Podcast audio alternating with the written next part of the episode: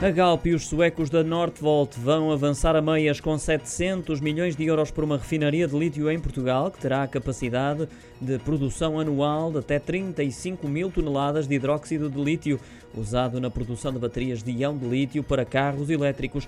Serão 50 gigawatts de baterias por ano, o suficiente para equipar 700 mil veículos elétricos. Deverá arrancar em 2026, gerando cerca de 1.500 postos de trabalho diretos e indiretos. O anúncio foi feito hoje, embora a Galp saliente que a decisão final do investimento ainda não ocorreu, sublinhando contudo que a parceria entre as duas empresas visa o desenvolvimento da maior e mais sustentável fábrica de conversão de lítio da Europa. O projeto tem o nome Aurora, inspirado na aurora boreal.